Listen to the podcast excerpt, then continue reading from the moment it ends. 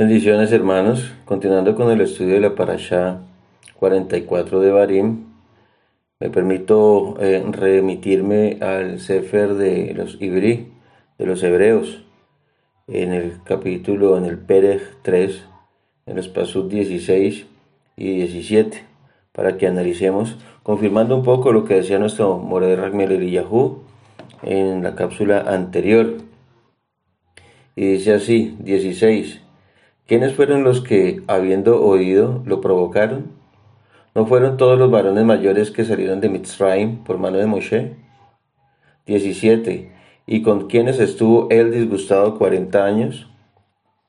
¿No fue con los que se rebelaron al pacto proclamado, cuyos cuerpos cayeron en el desierto? 18. ¿Y a quienes juró que no entrarían en su descanso, sino a aquellos que desobedecieron? Y vemos que no pudieron entrar eh, a causa de incredulidad. Entonces, deteniéndonos un poquito, podríamos analizar lo siguiente. ¿Cómo es posible que después de ver, de vivir nuestros ancestros, nuestros padres, tantos milagros y prodigios desde la salida de Mitzrayim hasta el momento en que se encuentran en este momento antes de entrar a la tierra prometida, ¿cómo es posible que no hayan aprendido a conocer a su Elohim? ¿Cómo es posible que hayan perdido la perspectiva, el horizonte, el oriente, donde está nuestro Abacadosh en los Shamaim, y bajar la mirada cuando más deberían tenerla arriba? Aquí pareciera certeramente que se estuviera hablando estrictamente de la emuná, ya que en el verso 19, repito, hace alusión a la misma, y dice 19, y vemos que no pudieron entrar a causa de incredulidad.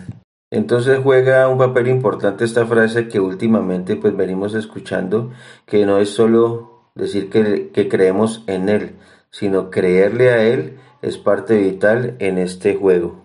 O que esta es la esencia del misterio. Eh, reflexionemos en estas cortos versos que hemos acabado de leer y llevémoslo, llevémoslos a nuestra cotidianidad, a nuestra vida diaria, eh, a ver en qué nos identificamos con eso y pues a tratar, como siempre, de corregir, porque eso nos impide entrar en el reposo de nuestro abacados. No me queda sino como dice en el verso 13, Exhórtense los unos a otros cada día, entre tanto que se dice hoy, para que ninguno de ustedes se endurezca por el engaño y la mala inclinación al mal. Entonces, si esta actitud, si estas eh, formas de actuar y de pensar de nuestros ancestros del pueblo de Israel, que vivieron en carne propia los milagros y prodigios de nuestro Padre, que conocieron al abacadosh fuerte eh, y celoso, seguían en murmuración, en contiendas, eh, en discordias y dando, desalentando a los hermanos en vez de estarlos exhortando, entonces es momento como de hacer un alto y reflexionar qué es lo que está sucediendo para que podamos entrar verdaderamente en el reposo de nuestro Padre Creador. No sea que no suceda como eh, lo dice el Pasuk 4 de este Perej 3 del libro de los Ibrí, que a la letra dice,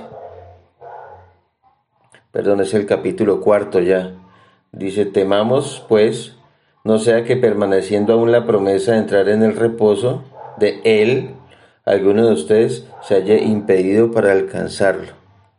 O sea, esto no se ha acabado aún. El Padre sigue firme, nuestro Padre Creador sigue firme con sus promesas sigue siendo fiel a ellas, pero nos toca el otro, el otro medio shekel a nosotros.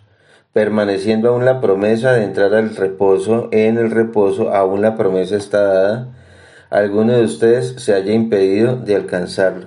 Así dice el texto, alguno de ustedes. Yo lo, lo, lo traduzco y me incluyo a nosotros. Alguno de nosotros se haya impedido para alcanzarlo. Otras traducciones son un poco más severas. Dicen algo así como que no sea que ustedes se queden cortos en alcanzarlo.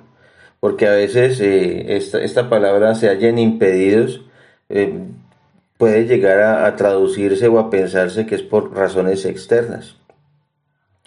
Aquella versión que dice que nos quedemos, que de pronto nos quedamos cortos en alcanzarlo, es por lo que ya recae directamente en cada uno de nosotros. Es muy posible que esa frase eh, nos hayamos quedado cortos haga alusión a que no nos alcanzó o no fue suficiente o fuimos tibios y ya sabemos qué opina nuestro Padre Creador de los tibios y que por tibios no hayamos logrado el objetivo, que tú sí sea sí, que tú no sea no.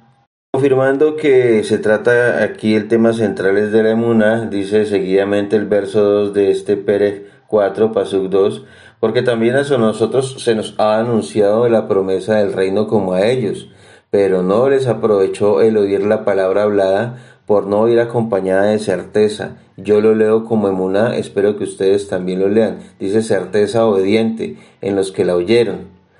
Pero los que hemos creído con obediencia vamos entrando en el reposo. Nuevamente eh, eh, habla de obediencia.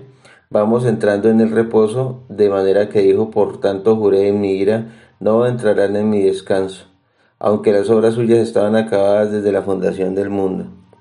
Entonces que nuestra certeza, que nuestra emuná, nuestra fe obediente y nuestra obediencia como tal sean esos ingredientes en esta eh, fórmula que nos permita entrar en el reposo de nuestro Padre Creador. Que el Creador nos continúe bendiciendo. Shabuatov.